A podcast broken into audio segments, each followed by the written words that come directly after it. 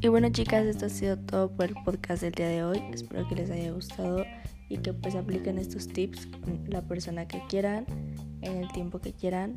Pero por favor no olviden ser ustedes mismas porque cada quien tenemos nuestro propio brillo y tenemos colores totalmente diferentes.